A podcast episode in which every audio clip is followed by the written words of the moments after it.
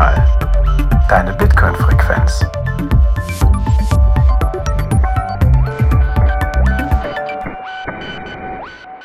Herzlich willkommen bei Notsignal, deine Bitcoin-Frequenz. Heute mit Chris. Hi Chris. Hi Jan Paul, grüß dich. Hallo, hallo. Hallo. Chris, wir beide zu zweit äh, in einem Ja. Thema, das uns umtreibt, oder? Ja, schon eine ganze Weile, ne? Schon eine ganze Weile, auf jeden Fall. Aber bevor wir in das Thema. ein- Also, willst du was Ja. erzählen? Dann erzähl was. Ja, mir ist letztens aufgefallen, wir haben uns ja bei dir zum Grillen getroffen, Ja. dass wir zwölf Stunden über Bitcoin geredet haben. Von halb vier nachmittags bis halb vier morgens. Und da war es am Ende ein großes Thema. Also wir haben lange drüber gesprochen. tatsächlich, tatsächlich. Ja. Da war aber auch einiges So, an Alkohol im Spiel dann, ne? oder? ja, genau, also Ja. genau. Vergessen wir das mit dem Alkohol. Äh, Blockzeit. Hast du die Blockzeit für uns? Ja, Blockzeit habe ich, genau. Wir haben den Blog 808466. Sehr schön. 808466 ist notiert. Wunderbar. Genau, ja, worüber haben wir denn gesprochen gehabt da nachts um halb vier noch? Kannst du das mal groß, grob umreißen? Ja, ist ein bisschen ein kontroverses Thema. Ich würde es mal betiteln als das Bitcoin Security Model.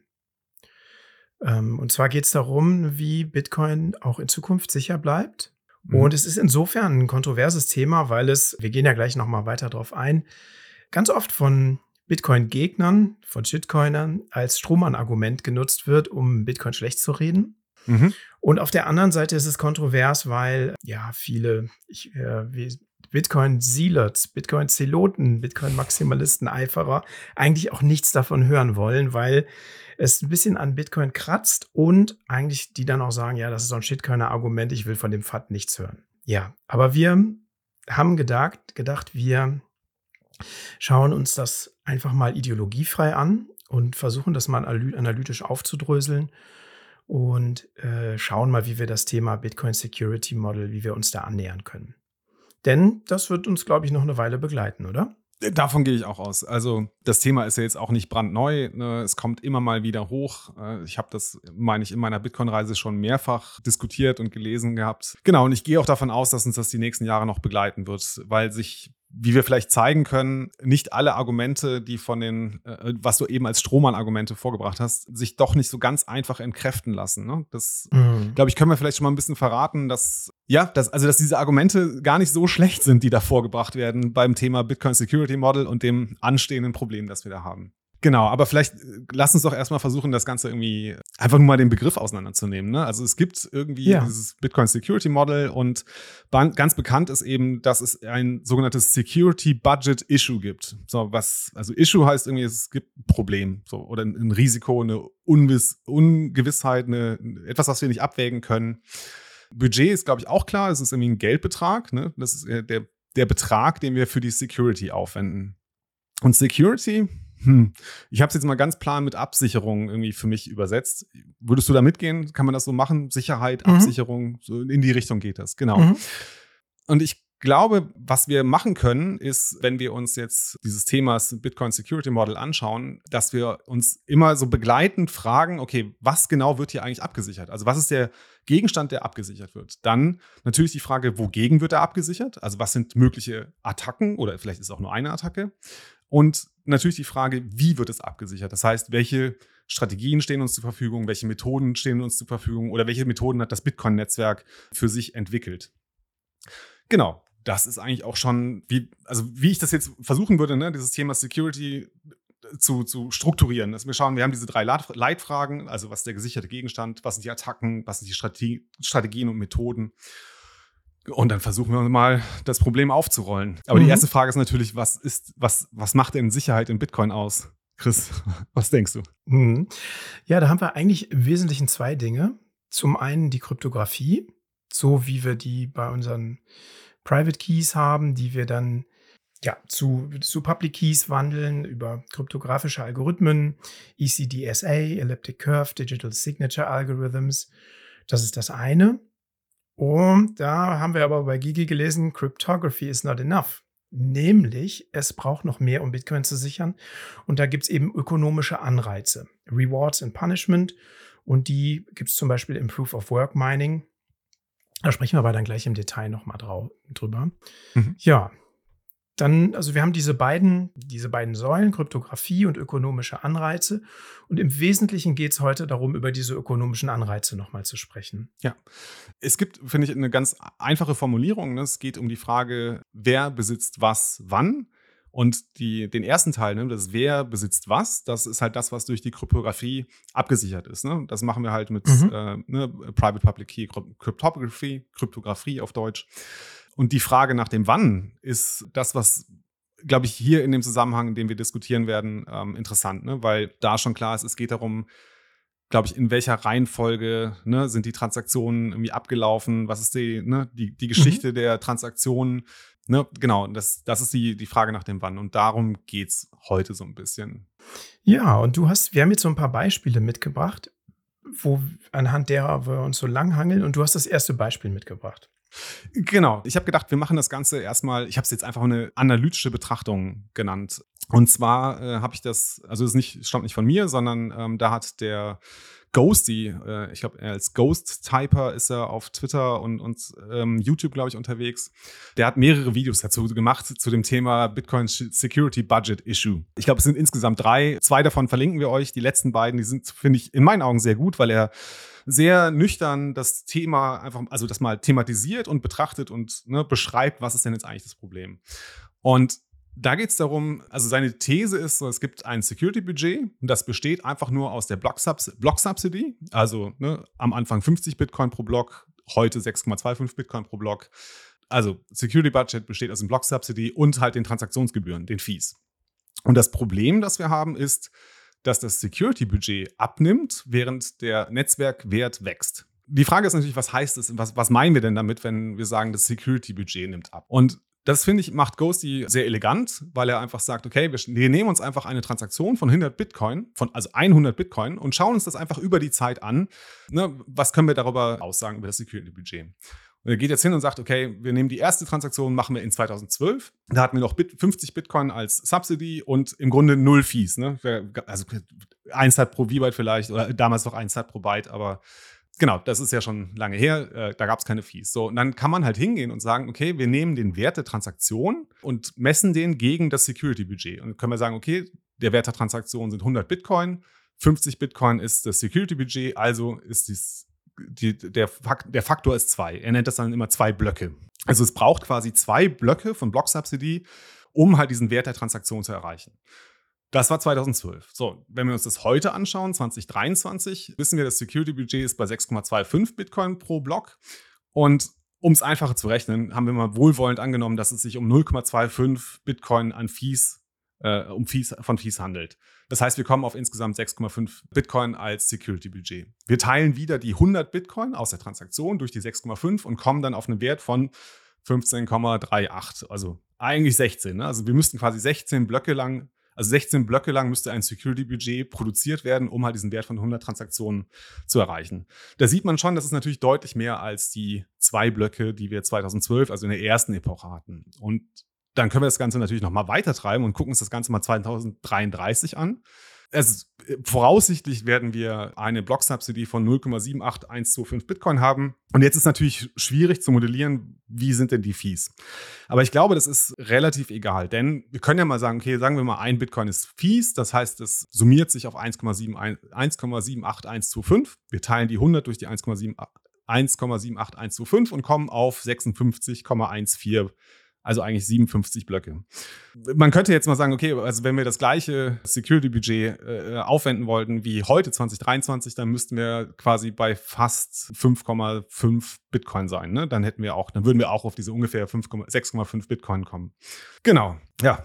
Also wir hatten also anfangs zwei Blöcke, dann äh, also 2012 zwei Blöcke, 2023 16 Blöcke und 2033 sind es schon 57 Blöcke. Was zeigt uns das? Ich glaube, es nicht damit gemeint ist, dass wir immer länger warten müssen, bis eine Transaktion als sicher in der Timechain gelten kann. Ne? Das Security-Budget sichert ja nicht eine einzelne Transaktion ab. Ich glaube, das sollte relativ klar sein, ne? weil in dem Block normalerweise ja mehr als nur eine Transaktion drinsteht. Das heißt eigentlich, alle Transaktionen müssen ja irgendwie abgesichert werden. Sondern es geht einfach nur darum zu zeigen, wie sich das Security-Budget relativ zu einem fixen Wert über die Zeit verhält. Und wir sehen halt, das nimmt halt ab. Ne? Das ist das, also die rein analytische Betrachtung, okay, das, das können wir so betrachten. Äh, schaut an den Ghosty, schaut euch auch gerne die Videos von ihm an, verlinkt mir in den Show Notes. Die sind echt gut erklärt. Ist es dir auch klar geworden, Chris? Ja, ist mir klar geworden. Also ich glaube auch nicht, dass das heißt, dass man dann länger warten muss, bis die Transaktion unspendable ist oder undouble spendable ist, sondern mhm. das, ja, wie du sagst, ne, es zeigt einfach, dass für einen fixen Wert äh, sich das über die Zeit stark ändert. Und interessant ist, dass das ja offensichtlich mit den Fees nicht so richtig, ja, das, das, das catcht nicht ab. Also das holt nicht so richtig auf. Ja, das ist halt, das, ist jetzt die große Frage, ne? Also wir können ja jetzt im Moment nur, also nur die letzten 14 Jahre zurückblicken. Und also da ist es tatsächlich so, also dass die Summe aus Block Subsidy und Fees natürlich stetig abgenommen hat. Ne? Also anfangs 50 Bitcoin, heute, wenn wir es wohlwollend sehen, 6,5 Bitcoin. Wir wissen natürlich nicht, was in zehn Jahren ist. Ne? Also ob die Fees jetzt da bei einem Bitcoin sind oder bei fünf Bitcoin, das können wir halt einfach heute nicht mhm. sehen. Ne? Insofern ist da auch eine gewisse Unsicherheit natürlich bei dieser Betrachtung mit dabei. Aber ich glaube, es zeigt schon, wenn wir es jetzt mal, ne, also einfach weiterspinnen würden, okay, die, der Viehmarkt entwickelt sich jetzt nicht, nicht ganz so rasant, ne, dann sieht man schon recht klar. Also ich glaube, das ist auch das Wichtige, das einfach herauszustellen, ne, dass das Security-Budget halt einfach ne, gemessen an dem Wert einer Transaktion, also immer weniger von diesem Security-Budget durch das Mining, durch die Blockproduktion zur Verfügung gestellt wird. Mhm. Ich blätter hier gerade ganz angestrengt nebenher, weil ich ja. habe hier auch einen Artikel liegen, den wir ja gleich auch besprechen. Und ich dachte, ich hätte eine, da eine Grafik gesehen, aber ich habe sie woanders gesehen. Und zwar ist das die Bitcoin-Fees über die Zeit. Mhm. Und da gab es einen großen Spike in 2017 im Hype-Cycle. Mhm und eigentlich davor nicht wirklich und danach jetzt auch nicht wirklich. Also das, mhm. was du jetzt da gezeigt hast mit den Berechnungen vom Ghosty, das ja, bestätigt eigentlich die Realität in den letzten 14 Jahren. Auf jeden mit Fall. Aus, ne? Mit einer Ausnahme. Ja. Genau, mit einer Ausnahme, aber das war ja nur ein sehr kurzer Zeitraum, in dem das gilt. Ne? Also das, genau. Äh, und natürlich muss man sagen, also der Blick in die Zukunft ist natürlich ein Blick in die Glaskugel hier in dem Fall, ne? dass wir da irgendwie ein Bitcoin, wir hätten auch zwei oder drei Bitcoins äh, als, als Fees annehmen können. Aber dennoch wäre der Wert, ne, also die, dieser äh, Quotient aus den fixen 100 Bitcoin durch, die, ähm, durch das Security-Budget, würde, glaube ich, immer noch steigen. Also muss ja, klar, solange der Wert kleiner ist als die 6,5 Bitcoin, die wir heute angenommen haben. Mhm. Ja. Ja, ich habe auch noch einen Artikel gefunden, den kanntest du ja auch schon, der ist auch schon ein mhm. bisschen älter, von 2019, von Hasu, James Prestwich, äh, Burton, Brandon Curtis. A Model for Bitcoin Security and the Declining Block Subsidy. Das, was Ghosty da relativ einfach erklärt hat, macht Hasu ein bisschen komplizierter und mit ein bisschen mehr Nuancen. Und ja, vielleicht können wir uns das mal anschauen, können mhm. den Artikel mal durchgehen. Es gibt dazu, wer das, äh, wir verlinken den auf jeden Fall, und wer dazu noch eine interessante Podcast-Folge hören will, der kann sich den ARC FYI, For Your Innovation Podcast, Folge 53 anhören.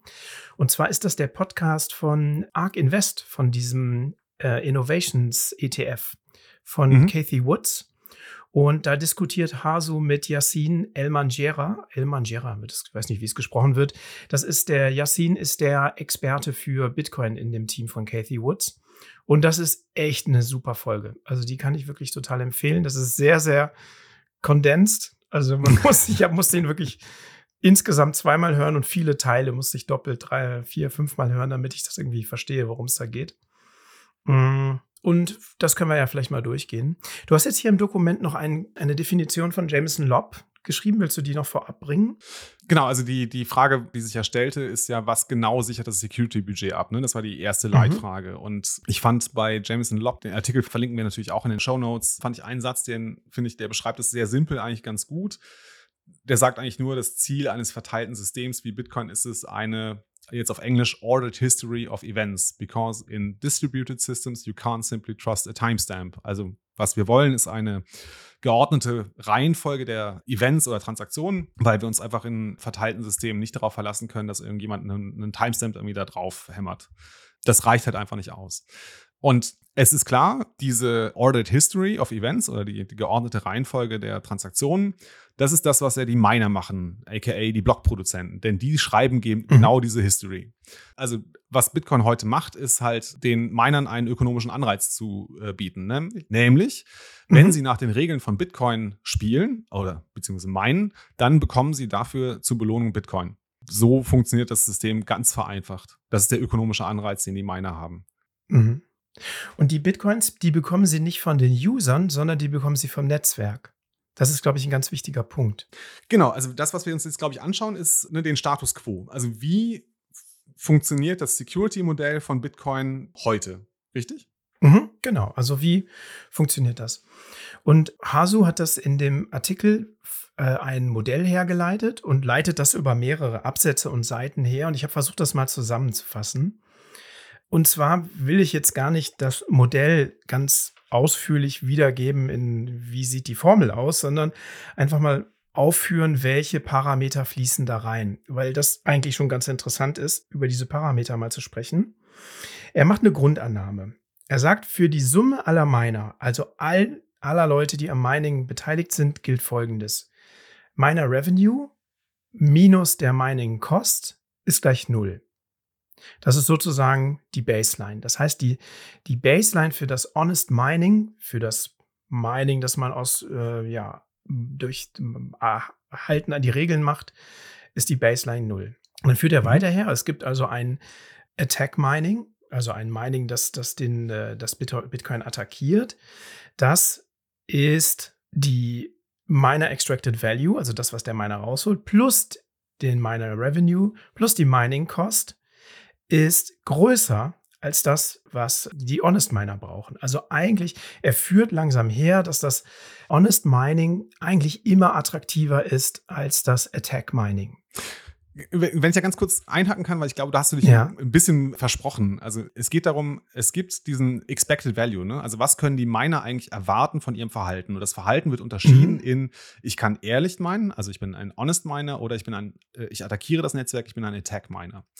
Und der ehrliche Miner hat halt einen Expected Value, der eigentlich null ist, weil sein Mining Revenue durch die Mining Kosten, zumindest in, der, äh, in dem Modell von Hasu, gleich null ist. Richtig? Und mhm. der Attack Miner, der erwartet zusätzlich zu dem Mining Revenue noch einen weiteren Umsatz, der hier als Miner Extractable Value bezeichnet ist. Ne, da geht es nur darum, also sagen wir, im, im heutigen äh, Block-Subsidy-Regime kann er halt, ne, Miner Revenue 6,25 Bitcoin plus Fees und dann kann er durch seine Attacke noch irgendwie zusätzlich, sagen wir mal, einen halben Bitcoin. Es ist irgendeine Zahl, ja. Es geht nur darum, dass er dieses MEV ist halt nochmal extra Bitcoin, die er einnehmen kann durch die Attacke. Darum, das geht es äh, zum, äh, zu modellieren. Mhm. Okay. Äh, wo war da jetzt genau mein Fehler in der, wo man wo Ich glaube, du hast dich einfach nur widersprochen. Also du hast, glaube ich, einmal die Vokabeln getauscht. Ne? Du hast äh, Honest und Attack, glaube ich, vertauscht. Und ah, okay. Ähm, da kam ja, sorry, dann, also war jetzt nicht, war jetzt ja. äh, kein Denkfehler von dir, einfach nur, äh, glaube ich, einfach mhm. eine Vokabel vertauscht. Also er leitet erstmal her, dass das Honest Mining im Grunde profitabler oder einfacher zu gestalten ist als das Attack Mining und mhm. führt dann weitere Parameter ein. Also er geht jetzt davon aus, wenn ich jetzt eine Attacke auf, den Bit, auf, auf das Bitcoin-Netzwerk mache, dann hat das auch einen Einfluss auf den Bitcoin-Wechselkurs, zum Beispiel den US-Dollar. Und dann wird das den, äh, den Wert des Netzwerks oder der einzelnen Währungseinheit ändern. Und da mhm. modelliert er jetzt, sagt er, okay, dann nehmen wir an, das ist der Price, Price Post Attack. Und der hat wiederum dann Einfluss auf das, was ich als äh, Attackierender oder ja, oder überhaupt was, das hat einen Einfluss auf äh, alle Miner, auf deren Investment, also Mining Revenue minus Mining Cost und äh, modelliert das noch ein. Ja, jetzt haben wir schon gesagt, Mining incentiviert die Miner, sich an die Regeln zu halten ähm, durch Belohnungen und Strafen. Und jetzt ist die Frage, okay, was sind denn die Strafen oder was, was ist ein Incentive, sich an die Regeln zu halten? Und da ist ein entscheidender Faktor, den herausarbeitet, dass die Miner ja ASICs benutzen. Also, wie heißt es? Application Specific äh, Integrated Circuit. Integ ja, genau. Also, dass sie Rechner nutzen, die nur ein Ding machen, und zwar SHA-256 Hashes erzeugen. Mhm. Und mit diesen Geräten gehen sie halt ins Mining und sie haben vorher eine große große Anschaffungskosten. Er geht davon aus, dass nach Gesprächen mit Minern 50 Prozent der Kosten, die Miner haben, in diese non-repurposable Assets gesteckt werden. Also in Assets, diese äh, SHA-256 Miner, die eigentlich für nichts anderes genutzt werden können. Mhm. Das heißt, wenn Sie jetzt eine Attacke fahren und das Bitcoin-Netzwerk schädigen und das Vertrauen ins Bitcoin-Netzwerk verloren geht, dann äh, geht auch der Preis runter und Ihr Commitment, das sie vorher gemacht haben, ähm, das sich auch in, ja, in Bitcoin denominieren lässt, ja, wird, wird geschädigt.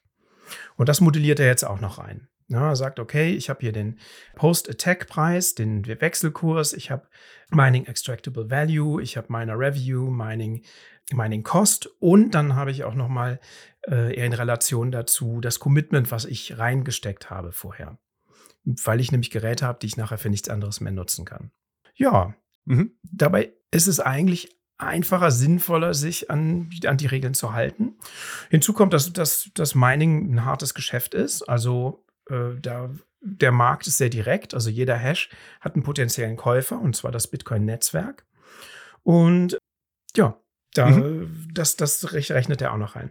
Er kommt jetzt noch mit einer zusätzlichen Variable, die ich aber noch ein bisschen herleiten möchte. Und das macht er auch im Paper. Mhm. Und zwar kann man davon ausgehen, wenn es jetzt eine Attacke aufs Bitcoin-Netzwerk gibt, und das hat die Vergangenheit gezeigt, dass die User, die Nodes, zwar einerseits die wollen, dass die Regeln eingehalten werden. Wenn es aber eine Attacke gibt oder einen Bug, dann hat es schon Fälle gegeben, wo der Nakamoto-Konsens ausgesetzt wurde. Und das war einmal in Block 74.636, 2010, da gab es diesen Overflow-Bug. Mhm. Und der ist gefixt worden äh, vermeintlich von Satoshi. Da ist eine interessante Geschichte. Also der Satoshi kann das gar nicht so schnell gefixt haben. Das muss jemand anders ihm schnell noch gemacht haben, weil er vermeintlich geschlafen hat. Äh, andere Story.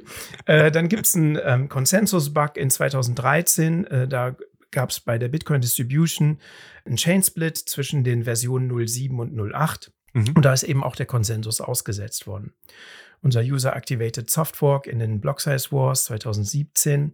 Also es gibt sowas wie so ein Social Consensus nochmal, der äh, so ein Gegengewicht gegen so eine Attacke sein. Und der Attacker muss das einberechnen, wenn er wirklich mhm. äh, Bitcoin attackieren will. Und Hasu modelt das auch hier und nennt das eine Probability, also die Wahrscheinlichkeit, dass die User trotzdem weiter den Nakamoto-Konsens folgen oder den eben aussetzen und sagen, okay, Moment, da attackiert jemand, wir folgen jetzt doch nicht der schwersten Kette. Mhm. Zusätzlich gab es mhm. ja dann äh, auch noch einen anderen sozialen Konsens. 2014 gab es diesen Pool G-Hash.io, der aufgrund von einer Zero-Fee-Policy, also keine Gebühren, auf einmal mehr als 50 Prozent der Hashrate hatte. Und da haben aber auch dann die Miner gesagt, im Moment, das gefährdet hier unser Investment in unsere Geräte und überhaupt ins Netzwerk und sind dem Pool dann abgehauen. Der hatte dann diese 50 Prozent nicht mehr. Also das heißt nicht, wenn jemand jetzt ein rationaler Attacker ist, dass er mit all den Bedingungen, die wir eben aufgeführt haben, dass er damit rechnen kann, dass es wirklich auch eine anhaltende lange Attacke ist, weil es eben äh, die Nutzer eine Möglichkeit haben, dem entgegenzuwirken. Eben über einen sozialen Konsens. Mhm. Genau, das modelliert er auch rein. Und im Grunde ist das jetzt so ein bisschen der Status quo. Also das sind die Parameter, die für ihn in das Sicherheitsmodell von Bitcoin einfließen. Mhm. Es ist, ich muss das ein paar Mal lesen. Ich hoffe, ich konnte es einigermaßen wiedergeben. Nee, ich glaube, das war super. Ich würde einfach versuchen, das nochmal zusammenzufassen. Ja, genau. Ne? Also die Frage ist, also welche Sicherheitsstrategien und, und Methoden haben wir in Bitcoin, um uns gegen Attacken abzusichern? Und da sagt Hasu, glaube ich, das ganze System funktioniert dadurch, dass äh, es Belohnungen und Strafe gibt. Belohnungen sind recht einfach, das ist nämlich die Block Subsidy, also die, äh, beziehungsweise, ja, die mhm. äh, Block Rewards, also Subsidy plus Fees. Das ist das, was äh, der, der Anreiz, den das Bitcoin-Netzwerk bietet. Daneben gibt es aber auch eine ganze Reihe von, also wir haben es jetzt Strafen genannt, aber es sind ne, erstmal Kosten, Vorabkosten zum Beispiel, wie zum Beispiel das ganze Thema ASIC-Beschaffung. Ne? Das musst du, die musst du ranschaffen, du hast Stromkosten, du hast operative Kosten. Dann hast du aber auch Kosten, wie zum Beispiel, wenn du invalide Blöcke propagierst ne, oder, oder veröffentlichst, dann werden die ja zurückgewiesen. Ne? Mhm. Ne? Das ist halt auch, das sind auch Kosten, die dann auf dich zukommen. Genau. Also das ist das eine, was wir quasi systemseitig implementiert haben. Darüber hinaus, das finde ich sehr interessant, zeigt Haso ja auch nochmal, dass wir auf dem Social Layer auch schon gesehen haben, wie sich gegen also jetzt nicht nur Attacken, ne? also klar, vielleicht der 2017 Block Size Wars war vielleicht eine Attacke, kann man so ähm, äh, beziffern, aber es gab ja auch äh, den Konsens, Konsensänderungen bei offensichtlichen Bugs, die du ja aufgezählt hattest. Oder auch, ne, als es drohte, dass ein Mining Pool mehr als 50% der Hashrate auf sich vereinigen konnte. Genau. Fand ich super. Also finde ich, ist äh, eine, glaube ich, eine sehr nüchterne Betrachtung dessen, wie das Bitcoin-System das funktioniert. Mhm. Man muss vielleicht noch mal sagen, das haben wir vielleicht noch nicht erwähnt, dass bei den Attackern, die es im Mining geben kann, mhm. zwei Arten von Attacker gibt. Es gibt einmal die Attacker, die versuchen, mehr Bitcoin zu haben, als sie vorher hatten. Also denen geht es im Grunde darum, Double Spend zu machen, irgendeinen Reorg zu machen, der ihnen einen Vorteil verschafft. Mhm. Oder es gibt Attacker, die, ähm, wir nennen sie jetzt mal irrationale Attacker, also aus Bitcoin-Sicht irrationale Attacker, mhm. die dem Bitcoin-Netzwerk schaden wollen. Wie zum Beispiel vielleicht ein Nationalstaat, der seine souveräne Währung schützen will und sagt, okay, dem Bitcoin-Netzwerk verpassen wir jetzt was. Mhm. Und im Grunde gibt es für die rationalen Attacker wenig Argumente, zumindest so wie dieses Modell hier hergeleitet wird und wie er es auch dann nachher zusammenfasst, sich gegen das Bitcoin-Netzwerk zu wenden. Also für die ist es eigentlich immer sinnvoll, sinnvoller im Konsens zu bleiben mhm. und äh, den Regeln zu folgen. Die irrationalen Attacker hingegen, die spielen ja nach anderen Regeln. Die haben ja verfolgen ein anderes Ziel und für die ist es nicht unbedingt, äh, die gehen vielleicht auch hohe Kosten ein. Mhm. Und die Kosten können sich über die Zeit verändern und ich glaube, da kommt jetzt unser Hauptthema ins Spiel. Die Block-Subsidy. Genau. Sind wir schon soweit? Ja, ich würde vielleicht ganz gerne nur noch mal, ähm, um es klar zu machen, also äh, die Miner, es gibt Dinge, die Miner tun können und Dinge, die Miner einfach nicht tun können. Ne? Also ich weiß nicht, Miner, äh, was können sie denn nicht tun? Äh, Miner können nicht irgendwie eine Transaktion verändern zum Beispiel. Also ne, das, das können sie nicht machen. Sie können keine Transaktion, also kein UTXO, das bereits ausgegeben wurde, können sie nicht nochmal ausgeben. Sie können keine invaliden mhm. Blöcke produzieren. Ähm, also es gibt eine ganze Menge, was Miner nicht machen können. Aber es gibt Szenarien, in denen sie tatsächlich etwas tun können. Und zwar ist das eine ist das ganze Thema Reorgs. Und da geht es darum, dass sie die, die Timechain oder die Blockchain so reorganisieren können, dass sie ihre eigenen Transaktionen double spenden können. Ne? Also klassisch, ich habe ne, im Block, äh, was haben wir jetzt, 808468, äh, bezahle ich eine Dienstleistung ich erhalte diese Dienstleistung und dann mache ich einfach ein Reorg und ne, nehme diese meine Transaktion an den Dienstleister, mhm. also meine Transaktion als meine, ich als meiner, nehme ich aus diesem Block 808468, den ich einfach neu erstelle, nehme ich da raus. Das ist das eine, was sie machen können oder was sie vielleicht ja genau, was sie machen könnten, wenn sie denn über entsprechende äh, ne, Macht im, oder Hashrate im Netzwerk äh, verfügen. Das andere ist natürlich das Zensieren von Transaktionen. Sie können natürlich ne, einzelne mhm. oder sogar auch alle Transaktionen, einfach ganz pauschal einfach alle Transaktionen, sie meinen einfach nur leere Blöcke zum Beispiel, könnten sie auch äh, ne, mhm. zensieren. Genau, das wollte ich nur noch mal rausstellen, damit das ein bisschen klarer ist, was, was Miner tun können und was sie vielleicht nicht tun können. Genau. Aber dann können wir, glaube ich, zu dem, mhm. ja, zu dem, zu, zu, zum Kern der ganzen Problematik äh, mal vordringen. Ja, und zwar, also haben wir das, was wir jetzt ja eben besprochen haben, war quasi unter Status Quo-Bedingungen. In dem Artikel äh, rechnet er das durch mit dem Status Quo, dass 12,5 Bitcoin pro Block als Block-Subsidy rausgegeben werden. Wir sind ja im Moment bei 6,25. Das heißt, die Block-Subsidy, die nimmt pro Epoche ab. Und das ist auch eine bewusste Entscheidung im Design von Bitcoin. Mhm. Und die soll dadurch kompensiert werden, dass sich ein ähm, durch den begrenzten Blockspace ein Gebührenmarkt entwickelt, der dann die Sicherheit weiter oder der die Miner weiter be dafür bezahlt, dass sie ehrlich meinen. Mhm. Genau, also das ist das, so ist es einfach. Ne? Das, dafür haben wir uns entschieden mit äh, unserer Entscheidung für Bitcoin, dass wir, dass die Block Subsidy einfach über die Zeit abnimmt. Du hast jetzt in das Dokument ein mhm. sehr interessantes Zitat aus diesem Artikel von, von Hasu, Prestwich und Curtis äh, mhm. reingeschrieben. Magst du jetzt vielleicht vorlesen? Ja, kann ich gerne machen. Also ich fand das sehr, sehr auf den Punkt. As a result, the most important source of miner revenue, the block subsidy, will have to be replaced by an entirely new source of revenue. So far, Bitcoin has derived its security from the value of Bitcoin itself. Going forward, it will derive its security from a secondary market that does not yet exist. Vielleicht nochmal auf Deutsch. Also bis mhm. jetzt kam der Miner Revenue über die Block Subsidy mhm. und wird über was ganz Neues ersetzt, durch eine ganz andere neue, wie sagt man, Revenue Source, also durch eine andere Einnahmequelle. Mhm. Bis jetzt hat Bitcoin die äh, Sicherheit über das Bitcoin-Protokoll selber erhalten, also durch die Subsidy. Mhm. Von nun an wird es die Sicherheit aus einem Sekundärmarkt erhalten, der jetzt aber eigentlich noch gar nicht existiert. Genau, und der Sekundärmarkt ist eben der Gebührenmarkt. Ne? Das ist das, was hier gemeint genau. ist. Genau. Ja. Ich glaube, der entscheidende Punkt und was da drin steckt, ist bis jetzt das Bitcoin-Protokoll für uns, für alle, für die Miner, die User dafür gesorgt hat, dass es eine Sicherheit gibt. Und diese, ich nenne das mal Verantwortung für dieses Sicherheitsbudget, das wird jetzt an die User übergeben. Das kommt jetzt nicht mehr aus Bitcoin selbst, sondern aus den Transaktionen, die die New User im Netzwerk machen, beziehungsweise aus dem Markt, der sich über den Blockspace ergibt. Genau. Genau, also im, also in der Anfangszeit kommt der ökonomische Anreiz für die Miner, sich ehrlich zu verhalten, daraus, dass sie halt die Blocksubsidie erhalten, also dass sie aus dem System selber ernährt werden.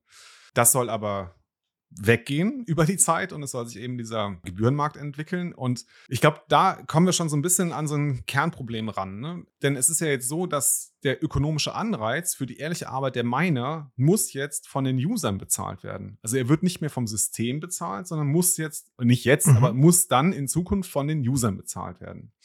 Und eine Beobachtung oder ein, ein, etwas, was ich, also was mich, ich weiß nicht, wie ich das sagen soll, aber was mich doch sehr überrascht hat, war, es gibt ein Gap zwischen den Transaktionsgebühren und dem Security-Budget, das wir haben. Denn die User von Bitcoin bezahlen ja die Fees nicht dafür, um die Sicherheit zu, zu gewährleisten, ne? also nicht um die Miner zu bezahlen, damit sie ehrlich arbeiten, sondern sie bieten ja eigentlich nur auf den Platz ihrer Transaktion in der Bitcoin-Blockchain. Das heißt, sie zahlen für ihren Platz in einem Block, aber nicht für die Sicherheit des Netzwerks. Das heißt, da gibt es irgendwie einen Gap zwischen dem, was das System, also was das Netzwerk Bitcoin braucht und dem, was die User bezahlen. Und ich, also das hat mich schon sehr mhm. stutzig gemacht, muss ich sagen. Mhm. Ich versuche das nochmal mit anderen Worten zu sagen oder um mhm, vielleicht noch einen Aspekt zu erweitern.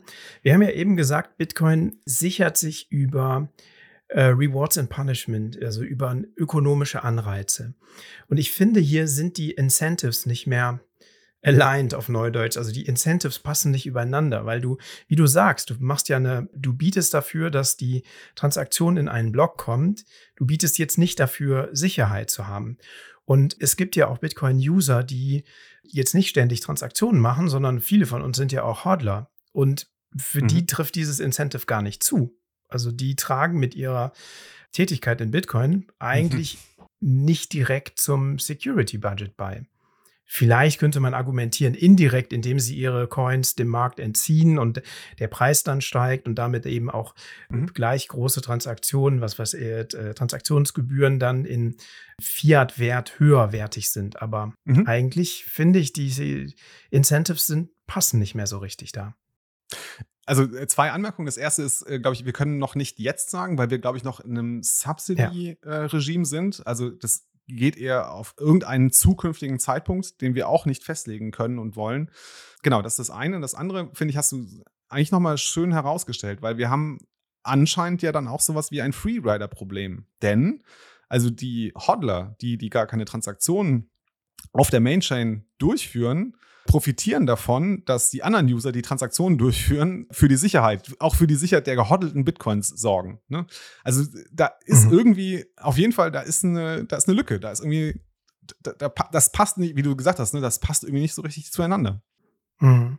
Und mh, hm, ich meine, du kennst das ja an deinem Verhalten oder an ähm, am Verhalten der Bitcoin-Nutzer ja auch. Du guckst ja auch, wann kann ich günstige Transaktionen machen, wann kann ich UTXO-Management machen. Das machst du ja nicht, wenn die, wenn die Transaktionsgebühren hoch sind, sondern du achtest besonders darauf, hey, Moment, äh, zahle ich, was weiß ich, 5 Sat pro V-Byte und dann mache ich das. Oder noch weniger.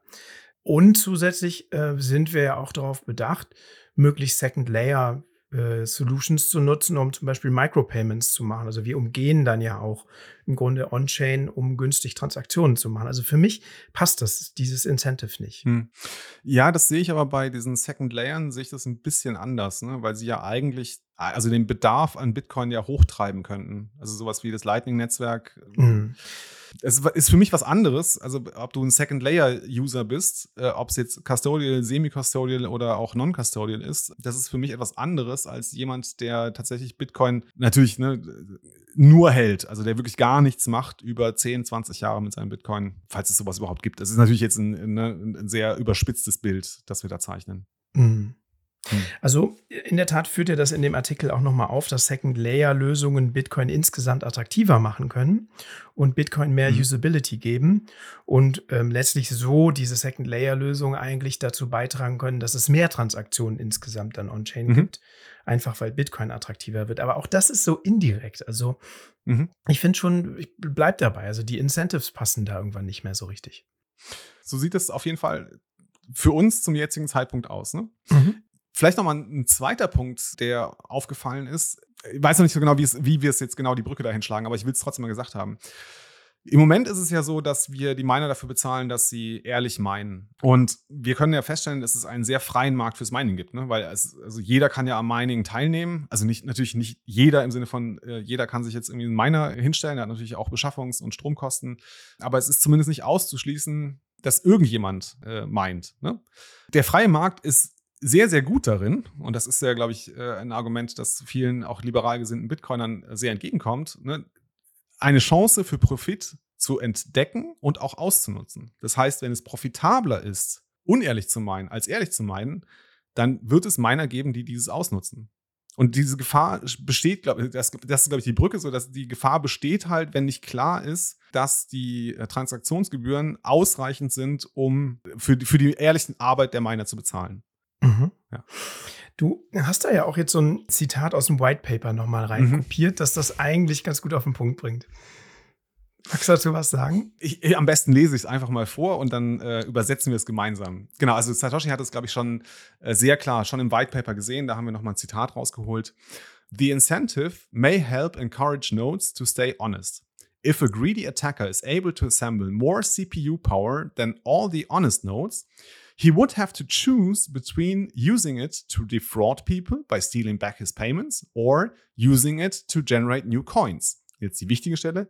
He ought to find it more profitable to play by the rules, such rules that favor him with more new coins than everyone else combined, than to undermine the system and the validity of his own wealth. Genau, also ich glaube, es hat zum Anfang, äh, also, also zur Einleitung äh, dieses Absatzes schon gesagt, also Satoshi sieht es sehr klar, dass es um den Anreiz geht, ne? für den, um den ökonomischen mhm. Anreiz für die Miner nach den Regeln zu spielen. Das müssen wir sicherstellen. Das dieses He ought to find it more profitable. Also er soll es er sollte es profitabler finden. So würde ich es jetzt übersetzen. Ein bisschen holprig. Mhm. Vielleicht fällt uns da noch eine bessere Übersetzung ein. Genau. Also mhm. ist schon interessant, dass das schon 2008 im, äh, im White Paper steht. Ja. Ja, finde ich, also total gutes Zitat. Ist interessant, wie viel man immer wieder neue Sachen aus dem White Paper ausholen kann. Mhm. Habe ich noch nie so drüber nachgedacht. Immer das Zitat. Ja, ich glaube, wir haben jetzt ziemlich deutlich gemacht, wo die Reise hingeht, was der Status quo ist und wo ein mögliches Problem in der Zukunft liegen kann. Und mhm. wir haben noch einen zweiten Analysten, den du dir angeschaut hast. Möchtest genau. du mal, bevor wir auf etwaige Lösungsansätze kommen können, dass wir vielleicht mhm. noch mal gucken, was der zweite Analyst sagt? Genau, es geht hier um äh, Micah Warren. Vielleicht kennen ihn manche. Äh, er ist also Mathematikprofessor irgendwo in den USA. Ich vergesse es leider immer wieder, wieder äh, wo er tatsächlich seinen Lehrauftrag hat.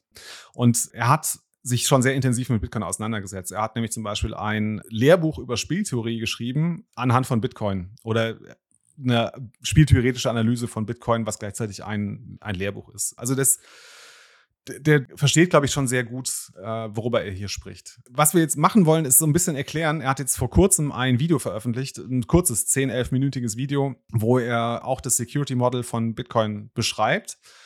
Wie, wenn ihr einen äh, Podcast-Player benutzt, der euch die Kapitelbilder dazu anzeigt, dann könnt ihr jetzt mal auf den Podcast-Player schauen. Da äh, packen wir euch irgendwie ein Bild von dieser Grafik rein. Äh, damit ist es, glaube ich, etwas einfacher zu verstehen, wo, worüber wir sprechen ich, glaub, ich hoffe, das funktioniert. Thorsten, Shoutout, du kriegst das auf jeden Fall hin.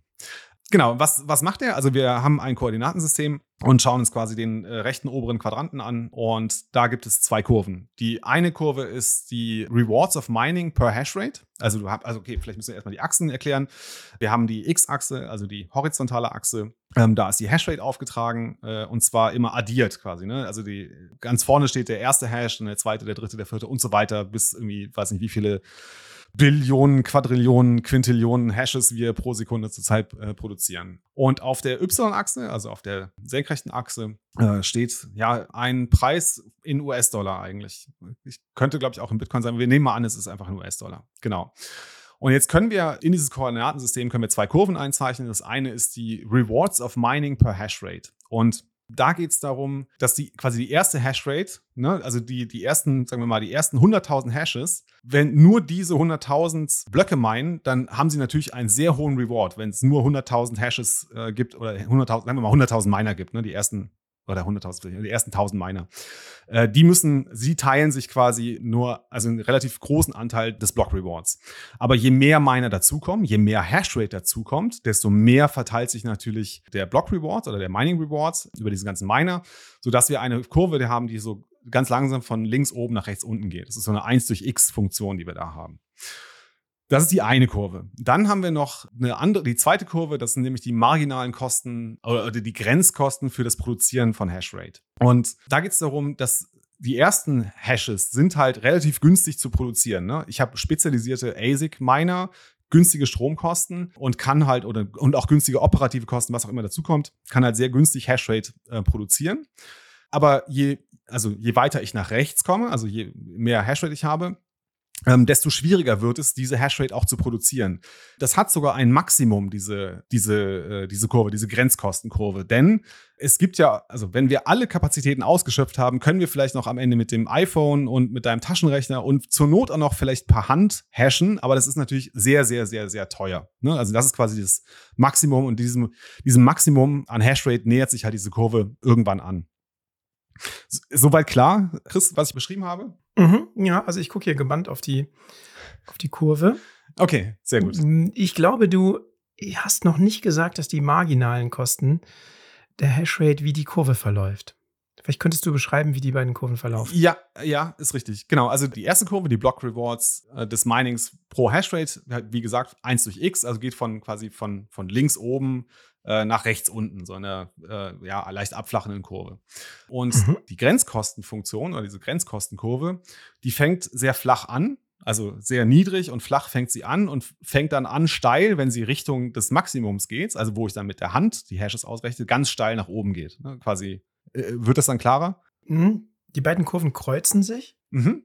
Genau, es gibt natürlich einen Schnittpunkt zwischen diesen beiden Kurven und das ist natürlich der Punkt, mhm. wo der Block Reward und die Kosten für die Hashrate gleich sind. Und dann können wir halt sagen, alle diejenigen Hashrate oder Miner, die sich rechts von diesem Schnittpunkt befinden, die nehmen weniger ein durch das Mining, als ihre Grenzkosten sind. Das heißt, die äh, äh, operieren mit einem Verlust und alle, die links natürlich von diesem mhm. Schnittpunkt sind, die haben einen Gewinn. Wobei der Gewinn, das, es ist man muss sich das so vorstellen, dass quasi an diesem Schnittpunkt wird parallel zur horizontalen Achse wird eine äh, Gerade eingezogen. Ne? Das ist ja der maximale Reward, der sich dann über diese Hashrate verteilt.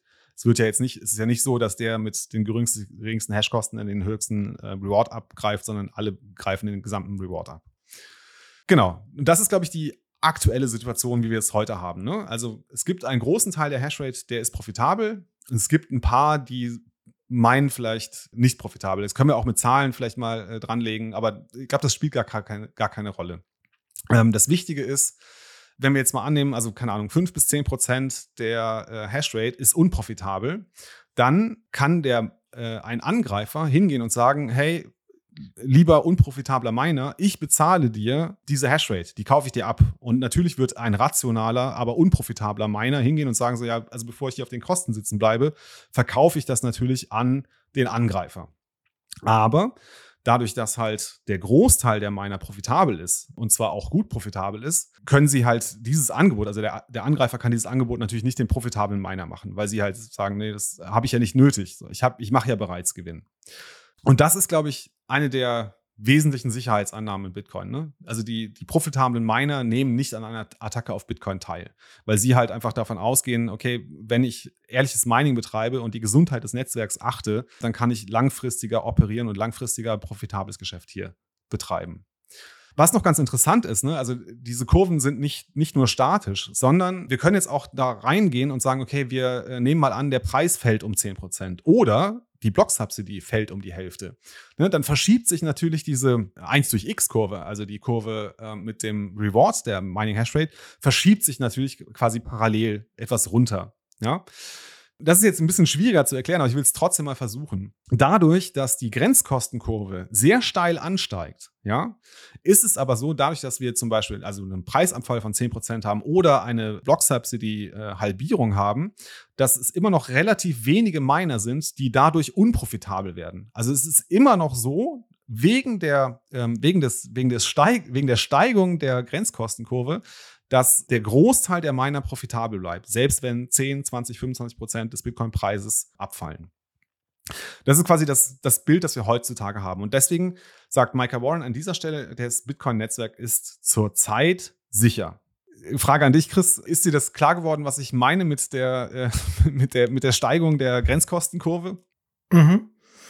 Mhm. Ja, das wird halt eben durch die, den, die Halbierung der Block-Subsidy gibt dieses Delta, was du hast, zwischen unprofitablen Minern und profitablen Minern wird größer. Genau, es wird größer, aber dadurch, dass der Schnittpunkt, also an, an einer sehr steilen, steilen Stelle dieser Grenzkostenkurve liegt, ne, ist der Anteil der dadurch unprofitabel werdenden Miner ist halt verhältnismäßig klein. Das wird dann klarer, wenn wir uns nämlich mal anschauen, wie sich das Bild dann vielleicht später, also in so einem äh, also Merkel Warren nennt es das Scary Picture, wie sich das da entwickeln könnte. Also die Grundannahme ist, dass die Grenzkosten für das Produzieren von Hashrate langsamer ansteigen werden. Das heißt, diese Kurve ist viel flacher am Anfang und der Schnittpunkt ist viel früher. Der ist in einem Bereich, wo diese Grenzkosten noch sehr flach ansteigt. Ja.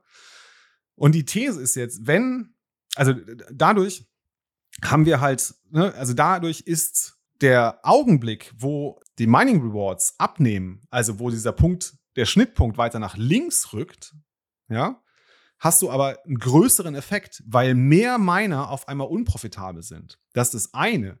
Das zweite ist aber, dadurch, dass diese Kurve sehr flach geworden ist, also die Grenzkostenkurse sehr flach geworden ist, ist auch die Profitabilität der profitablen Miner geringer geworden. Das heißt, dadurch verschiebt sich quasi für einen Angreifer die, die Möglichkeiten, das Netzwerk anzugreifen, weil er, weil er ne, zum Beispiel im äh, Halving-Event auf einmal sieht, dass es mehr Miner, die unprofitabel sind, denen kann ich mhm. jetzt ne, die Hashrate abkaufen und damit mir einen, einen relativ großen Anteil des äh, Netzwerkes sichern. Aber meine Kosten, um die profitablen Miner zu überzeugen, dass sie mir auch ihre Hashrate abtreten, ist auch günstiger geworden. Ja. Und kann damit mhm, quasi mhm. habe ich eine, habe ich in der Zukunft vielleicht eine Möglichkeit, um das Netzwerk zu übernehmen. Also um das ne Netzwerk zu attackieren im Sinne von, ich eigne mir äh, einen Großteil der Hashrate, zum Beispiel 51 Prozent der Hashrate an. Darum mhm. geht es Micah Warren hier an dieser Stelle. Also seine These ist recht prägnant, weil er sagt, hey, warte mal, Bitcoin ist vielleicht gar nicht, also das Security-Modell von Bitcoin ist gar nicht so sehr irgendwie das Security-Budget oder die Hashrate, sondern es ist halt eine Kurve. Und es ist zwar, das sind, sind, genau genommen sind es zwei Kurven, nämlich die Grenzkosten für das Produzieren der Hashrate gegen den Mining Reward und, an der, und an, es geht um diesen Schnittpunkt. Wann treffen sich diese beiden Kurven? Und das ist das, was irgendwie, wie wir das Security-Modell von, von Bitcoin verstehen können. Und das ist mhm. natürlich äh, besorgniserregend, wenn das, wenn das alles so eintritt, wie Micah Warren das hier skizziert. Ja, und das ist auch ein bisschen das, was du eben vor einigen Abschnitten meintest, dass wenn es einen freien Markt gibt und dieser freie Markt Möglichkeiten hergibt, dass man Attack Mining profitabel machen kann, dann werden die wahrgenommen. Und ich glaube, das, was mhm. du jetzt auf, ausgeführt hast, dass im Grunde das attraktiver wird, also dass dieser die Möglichkeiten über unprofitable Miner, die sich zunutze zu machen, um ein Attack Mining zu machen, die werden größer. Also der Markt für die, äh, die Attack Miner wird über die unprofitablen Miner in bestimmten Situationen größer. Genau, also ich glaube, es hat der weniger mit Hashrate. Also es hat aber weniger mit dem Argument des freien Marktes zu tun. Da ging es ja mehr darum, Einfach nur äh, zu sagen, also aus der Theorie irgendwie freier Märkte, da ist es ja so, also diese Märkte sind ja effizient. Das heißt, sie erkennen irgendwie äh, Profitmöglichkeiten und sobald diese Profitmöglichkeiten da sind, ist der freie Markt das beste Instrument, um diese Profitmöglichkeiten auszunutzen.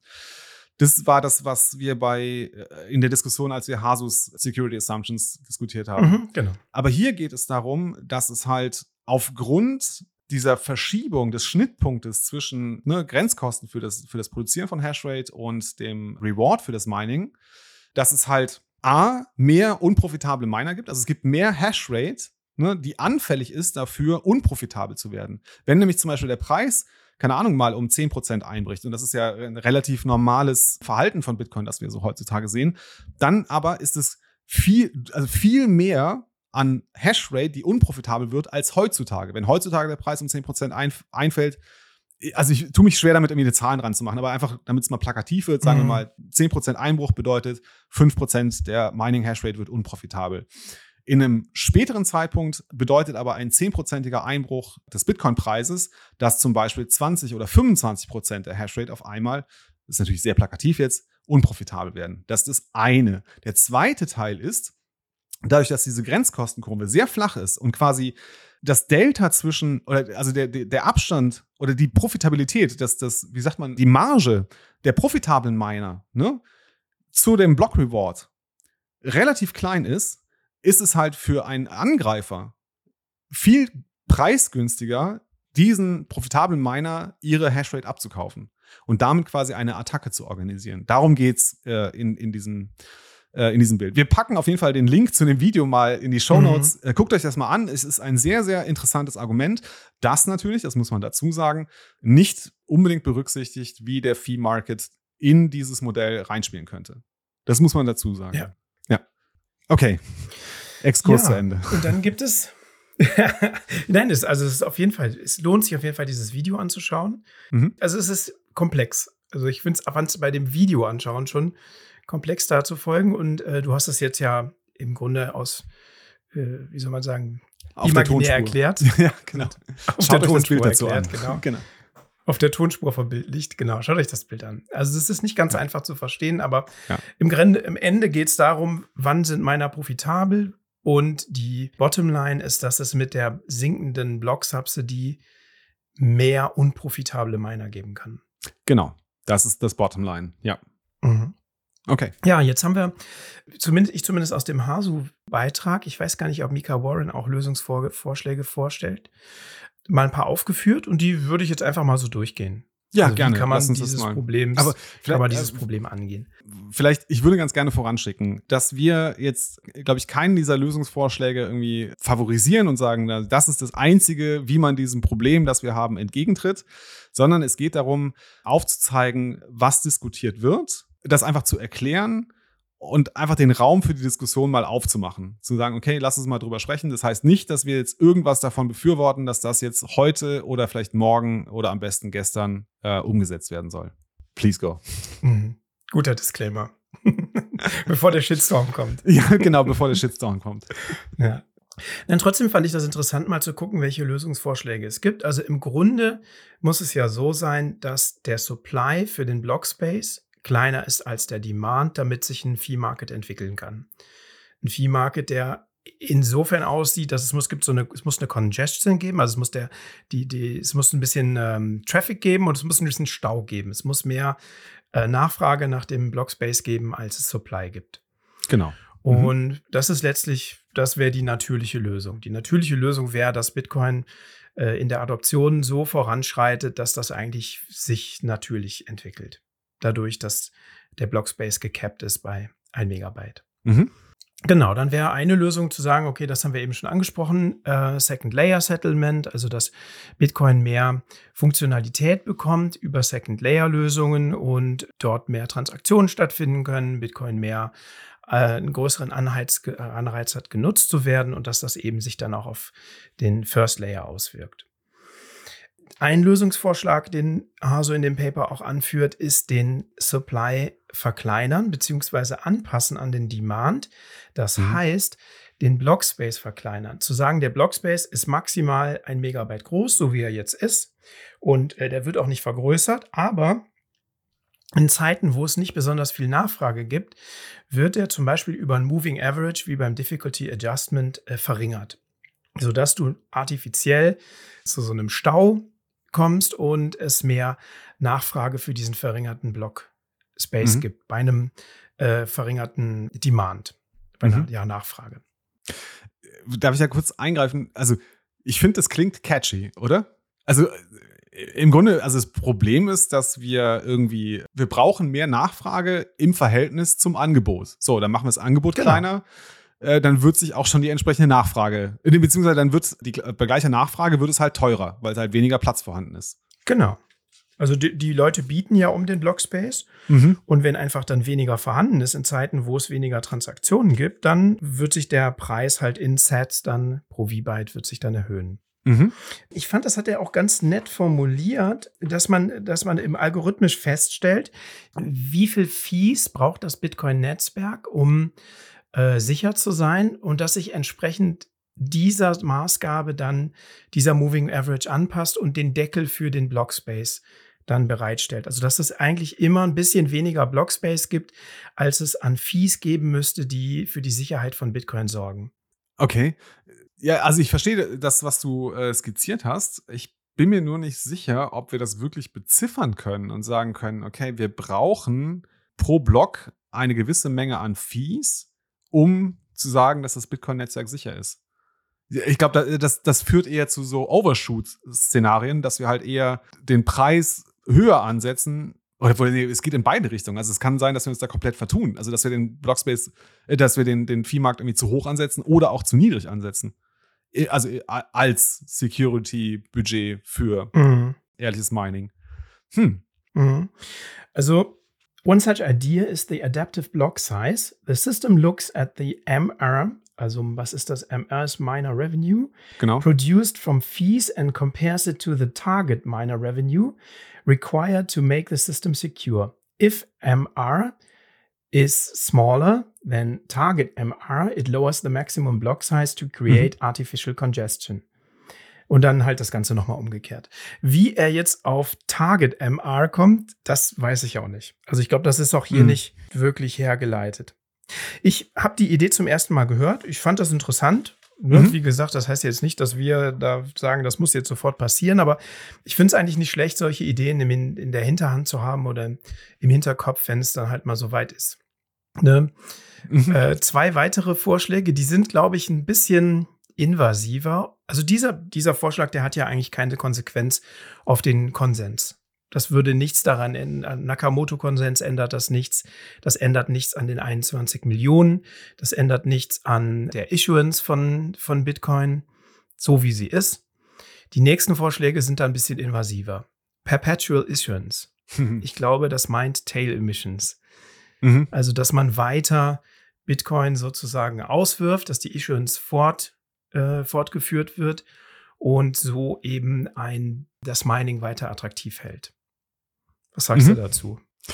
Oh Mann, es ist ein sehr, sehr schwieriges Thema. Also ich glaube, es ist nach meinem Kenntnisstand und auch nach meiner Überzeugung ist es gar nicht durchsetzbar, weil das, glaube ich, dazu führen würde, dass wir das 21 Millionen Limit ähm, sprengen würden. Und das ist einer der Kernglaubenssätze, Mhm. der Kernüberzeugungen, die Bitcoin vor sich herträgt. Das ist das eine. Das zweite, was es natürlich dann wieder vielleicht interessant machen könnte. Ich meine, es ist ziemlich klar, dass äh, Bitcoins auch verloren gehen. Und man könnte jetzt, ne, ich glaube, das kann man schon recht gut beziffern, dass man sagt, keine Ahnung, es sind ne, 500.000 Bitcoin, eine halbe Million Bitcoin sind für immer verloren. Die sind äh, sehr offensichtlich nicht mehr erreichbar. Ich, also das weiß ich nicht genau. Also es gibt irgendwie eine Zahl. Und dann könnte man sagen, okay, wir machen Perpetual Issuance, ne, weil wir wissen, dass immer wieder, also es sind bereits Bitcoins verloren gegangen und es gehen weitere Bitcoins verloren. Das wird wahrscheinlich passieren, ähm, sodass wir die Anzahl der im Umlauf befindlichen Coins sich nicht über die 21 Millionen äh, Grenze hinaus bewegen wird. Und ich glaube, das ist auch so ein bisschen das Argument, das Peter Todd da vorbringt, der ja einer Mhm. dieser Proponenten dafür ist, das äh, Thema Perpetual Issuance ja, voranzubringen. Ich finde es extrem schwierig, muss ich sagen. Also das ist ja schon, also das ist ja schon ein harter, ein harter Fork. also das ist äh, eine, Mhm. Im wahrsten Sinne Ja. Genau. Also ich würde da nicht davon ausgehen, dass, äh, dass das eine Mehrheit findet. Also Stand jetzt, ne, wie das sich in 10, 20, 25, 50 Jahren gestaltet, das wird man dann sehen. Vielleicht ist es dann, ne, sind auch dann die, die Umstände anders, so dass man halt sagt, so ja, aber wir brauchen Also ne, auch wenn Bitcoin mit diesen 21 Millionen ins Rennen gegangen ist, wir brauchen das Bitcoin-System. Wir brauchen Bitcoin. Und die ein, eine der Möglichkeiten, um halt äh, uns Bitcoin zu erhalten, ist halt zum Beispiel Perpetual Issuance. Vielleicht ändert sich da ne, der Konsens. Das können wir natürlich heute schlecht absehen, aber also Stand heute würde ich für die absehbare Zeit sagen, ist es ein Vorschlag, der eigentlich in meinen Augen keine Chance hat. Mhm. Das, das Argument, was er hier im Text anführt, ist, dass du, wenn du die Wahl hast, dass du Bitcoin mit den fixen 21 Millionen hast und aber durch das Security Model, was es so im Moment gibt, der die Kapitalisierung von Bitcoin langsam runtergeht, verliert dein, verlieren deine Coins an Kaufkraft. Dann hast du sowas wie eine Inflation, aber nicht durch Geldmengenerweiterung, sondern einfach durch Kaufkraftverlust. Wenn du aber mhm. dafür sorgen kannst, dass du durch eine Erweiterung der Geldmenge die Kaufkraft erhalten kannst, ist das eigentlich eine Maßnahme, die dazu beiträgt, antiinflationär zu sein. Also es ist ein bisschen tricky vom Wording her, aber ich kann das mhm. nachvollziehen. Die Denke kann ich nachvollziehen. Aber es Absolut. ist sicherlich, wie du ja. sagst, es ist total invasiv. Also das. Ja, das ist ein wirklich, das ist ein maximal invasiver Eingriff ins äh, Bitcoin-System. Äh, ich muss aber sagen, ich finde das Argument gar nicht so schlecht. Ne? Also zum einen, weil es ja einen, einen, gewissen Kontrapunkt setzt äh, jetzt gegen das, gegen unsere, also unsere als Bitcoiner, unsere Definition von Inflation. Äh, weil wir mhm. gesagt haben, ne, also Inflation ist tatsächlich nur Geldmengenausweitung. Aber tatsächlich, ne, wenn man sagt, okay, wir können aber auch Inflation im Sinne von Kaufkraftverlust äh, messen, dann wird es dann, ne, dann ist es dann doch ein interessantes Argument zu sagen, so, okay, aber wenn das dafür sorgen würde, den Kaufkraftverlust, den wir in Bitcoin haben und halten, den zu minimieren oder beziehungsweise sogar aufzuheben und dafür die 21 Millionen Grenze zu brechen, finde ich, ist ein, also ist kein irgendwie von der Hand zu weisendes Argument, ne? Also, oder nicht einfach mhm. von der Hand zu weisendes Argument. Mhm. Okay, lassen wir es mal so stehen. Ja. Nächster Punkt ist wahrscheinlich genauso kontrovers. Zum Beispiel sowas wie eine 1% Fixed Cost auf den Value deiner Bitcoin. Also jeder Bitcoin hat einen Besitzer und zu sagen, diesen Bitcoins, egal ob äh, sie jetzt aktiv transferiert werden oder ob sie nur gehodelt werden, wird im Jahr oder in so und so viel Blöcken ein Prozent an Kost an die Miner abgegeben. Das ist im Grunde sowas wie eine Steuer. ich wollte gerade schreien. unpopulär. ja. Das ist doch eine Steuer, lieber Chris. Wie kannst du denn sowas Das fordern? ist doch eine Steuer. Ja. Steuern sind Raub. Aber wenn du sagst, okay, so halten wir das Netzwerk am Laufen und bezahlen die Miner na gut, ist es auch ziemlich invasiv. Mhm. Ich glaube, das verstößt gegen einen der ganz, ganz großen Grundsätze von Bitcoin, dass es nicht mhm. ja, konfiszierbar ist. Und damit würde es ja. vom Netzwerk konfisziert. Es hätte aber auch die Konsequenz, dass wir das Design von Bitcoin ändern müssten. Ne? Denn wenn tatsächlich jeder User ein Prozent ähm, seines, ja, seiner, seiner Bitcoin abdrücken muss, um die Miner damit zu bezahlen, äh, dann brauchst du ja kein Fee-Market mehr. Ne? Weil, also ich habe ja schon ein Prozent bezahlt, so warum soll ich jetzt noch eine Gebühr zahlen dafür, dass ich in den, äh, in den, in den Blockspace reinkomme? Oder du machst sowas und dann wird es halt wirklich, dann wird es politisch und kontrovers. Du sagst, okay, nur die Bitcoins, die innerhalb eines Jahres nicht bewegt würden, die müssen äh, ein äh, Prozent zahlen, denn alle anderen zahlen ja bereits Gebühren dadurch, dass sie die Bitcoins bewegt haben und eine On-Chain-Transaktion durchgeführt haben. Mhm. ich war, also, äh, ja, also da müsste ich mir nochmal genauer anschauen, wie das Argument da ist. Ne? Also ich kann mir vorstellen, ne, also dass das ähnlich läuft wie jetzt bei dem Perpetual Issuance, ne, wenn wir feststellen, dass der Wert des Bitcoin-Netzwerkes sinkt, weil einfach keine Sicherheit mehr da ist. Also so, dass zum Beispiel ne, irgendwie Mining-Attacken möglich sind oder Miner anfangen, das Netzwerk zu zensieren, dass man dann vielleicht sagt, okay, aber bevor das passiert, haben wir hier eine Maßnahme, die wir ergreifen können, um halt uns äh, gegen Angriffe auf die Gesundheit des Bitcoin-Systems zu verteidigen. Mhm. Dann führt ihr noch was, das fand ich jetzt nicht so überzeugend, ähm, an Crowdfunding, dass du im Grunde so altruistische Aktionen machst und sagst hier, der nächste Block, den fanden wir zusammen und mhm. da können dann alle ihre Transaktionen frei machen. Sozusagen entweder ein crowdgefundet oder ein gesponserter Blog. Ja, wer weiß, was sich da ergibt. Also vielleicht gibt es mhm. ja Geschäftsmodelle, die wir jetzt noch gar nicht kennen.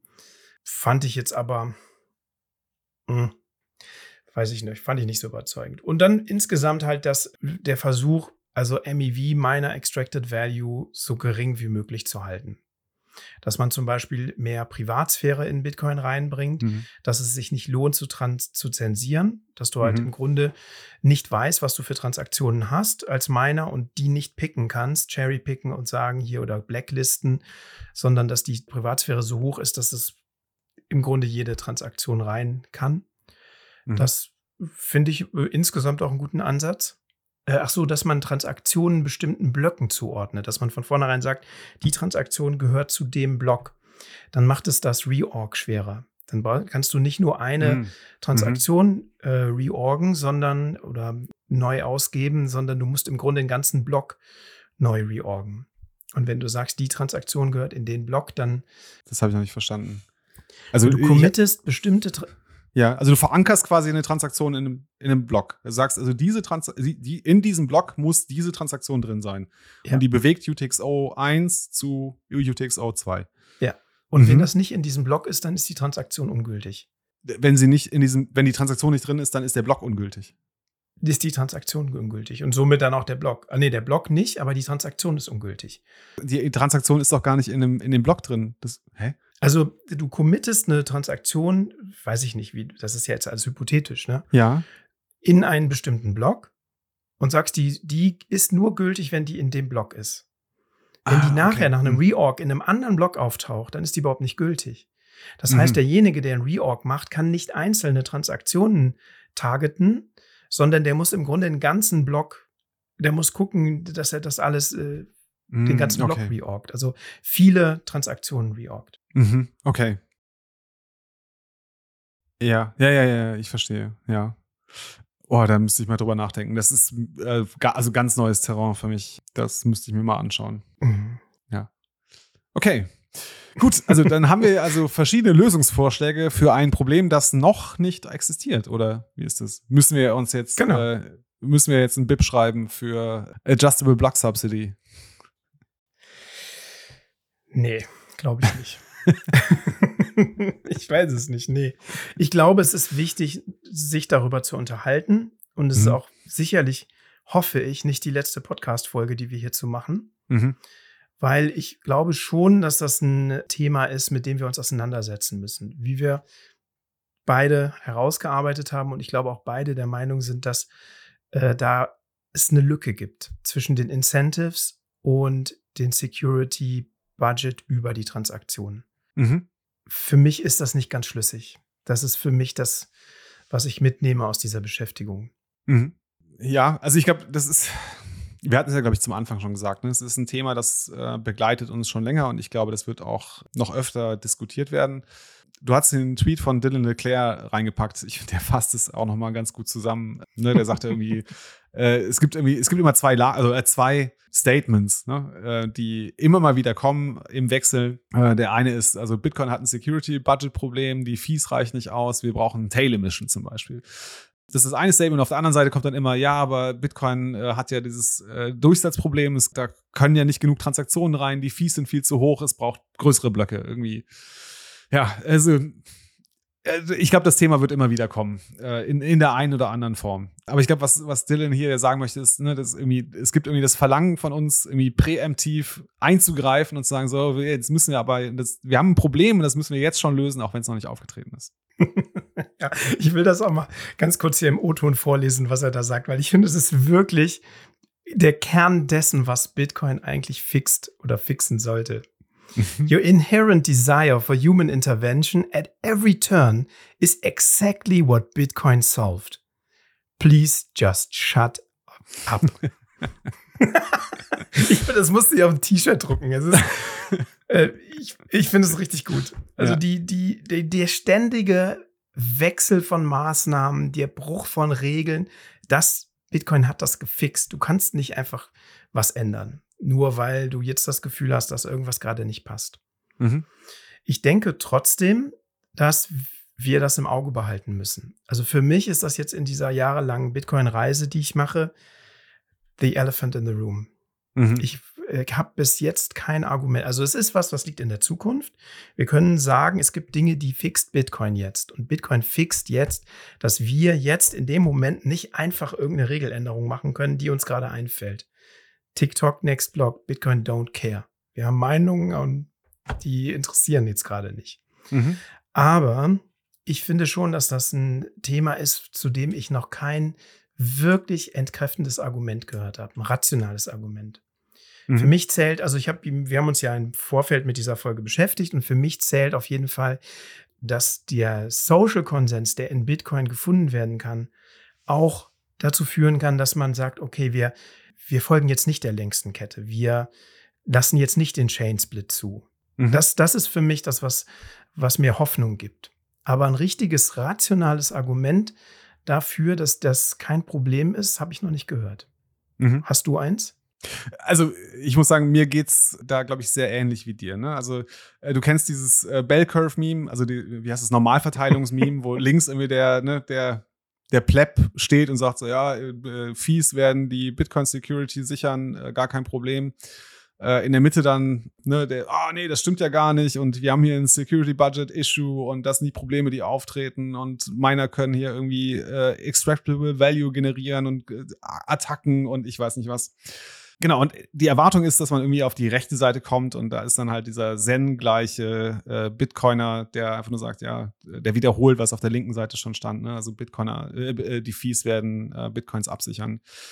Also was ich bei mir selber beobachte, ich bin auf jeden Fall noch nicht auf dieser rechten Seite, auf dieser Zen-Seite angekommen. Ich bin sehr stark auf der, ne, quasi in der Mitte, so dieses, ah, krass, okay, das müssen wir drüber nachdenken. Mhm. Ich finde es aber auch auf der anderen Seite, muss ich sagen, das ist mal wieder eines der Themen in Bitcoin, die mich intellektuell nochmal gefordert haben, die ich echt spannend Mhm. finde, das zu durchdenken und auch zu diskutieren. Ich meine, nicht umsonst, Chris hat es zum Anfang erzählt, konnten wir uns da äh, über Stunden, ne, mehr als zwölf Stunden über so- solche Themen unterhalten. Und ich glaube, diese, diese Frage war ja eins der ne, heißen Diskussionen, äh, nicht heißen Diskussionspunkte, aber der Themen, die uns da wirklich lange, lange umgetrieben haben. Und das, das und das ist so ein bisschen befriedigt das so meinen, meinen intellektuellen Drang oder meine intellektuelle Neugier, ne, mich damit auseinanderzusetzen. Mir macht das Spaß. So, jetzt lange Rede, kurzer Sinn. Also, äh, ich bin nicht links.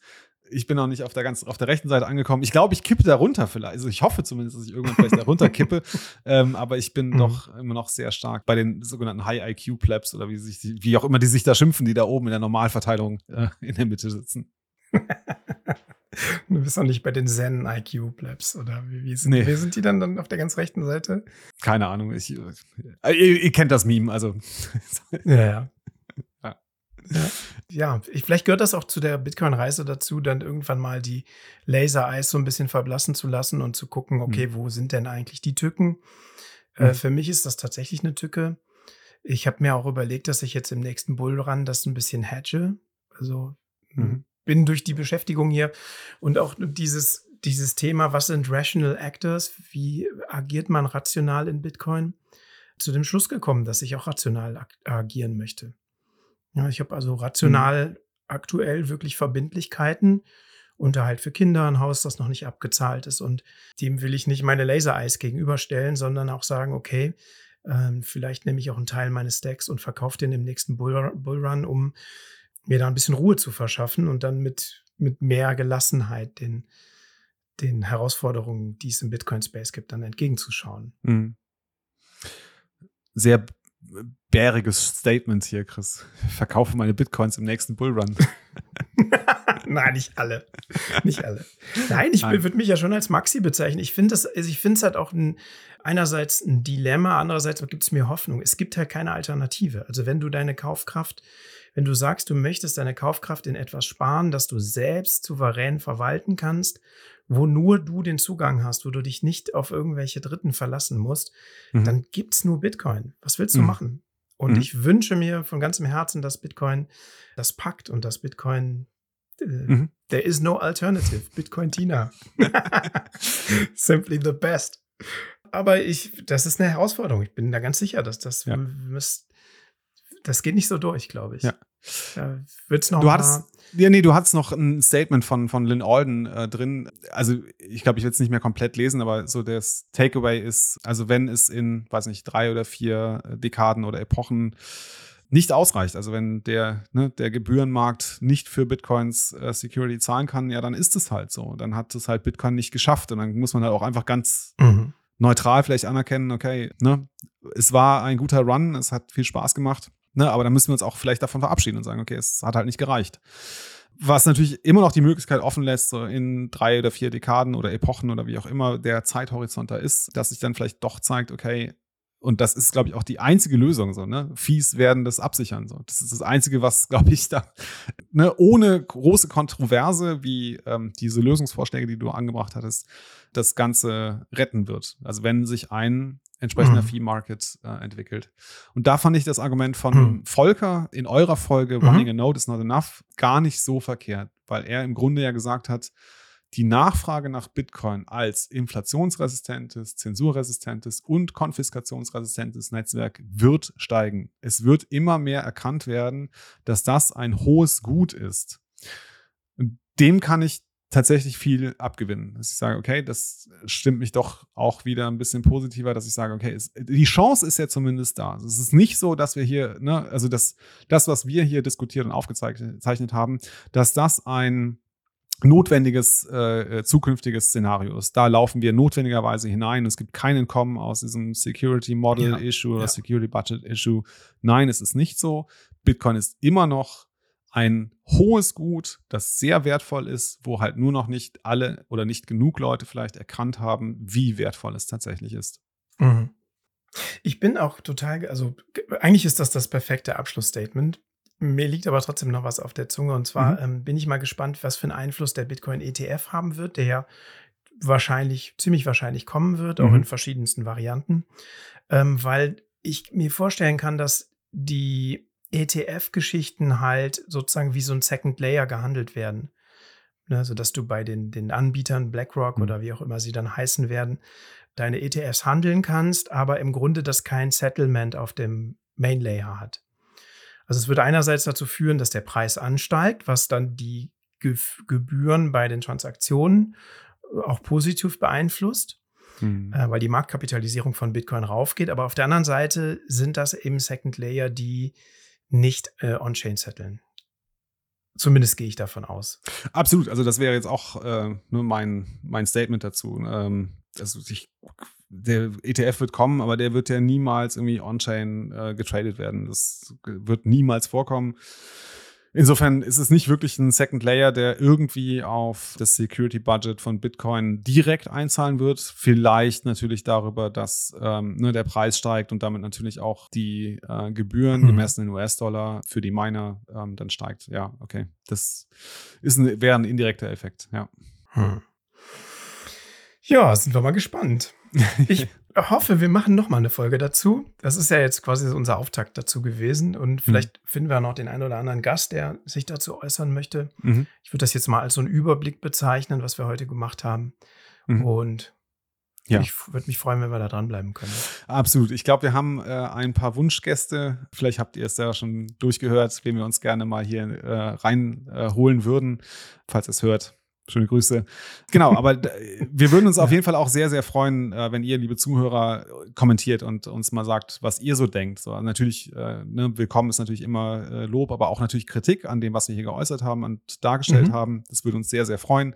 Wie ihr wisst, sind wir ein Value for Value Podcast. Das heißt, ihr könnt uns unterstützen, indem ihr uns äh, Sats streamt oder uns boostet. Ihr könnt äh, auf unsere Webseite gehen. Ihr könnt, keine Ahnung, es gibt hunderte Möglichkeiten, uns zu unterstützen. Es wäre cool, wenn ihr das tun würdet äh, und gerne dabei auch einen Kommentar, eine Anmerkung, eine Kritik da lasst. Ansonsten kommt in unsere Telegram-Gruppe, diskutiert mit uns. Ähm, es freut mich im Moment sehr, dass wir da jetzt nach der Folge zum Lightning-Netzwerk sind da auch wieder neue Diskussionspartner aufgetaucht, also Leute, die extra wegen dieser Folge in die Telegram-Gruppe gekommen sind, um dort ein Statement abzugeben. Ich glaube, das entwickelt sich gerade zu einer sehr interessanten äh, Gruppe, wo man wirklich äh, auch einiges vielleicht auch mitnehmen kann. Chris, mhm. hast du noch was zu, hinzuzufügen zu Nein, absolut nicht. Kommt in unsere Gruppe, wir machen euch reich. Ja, uh, ja. ja, ich würde sagen, das streichen wir aus dem Protokoll. ich sag mal, focus on the signal. Ne? Not on the noise. Macht's gut. Ciao, ciao. Tschüss, schönen Abend, Jan Paul. Danke.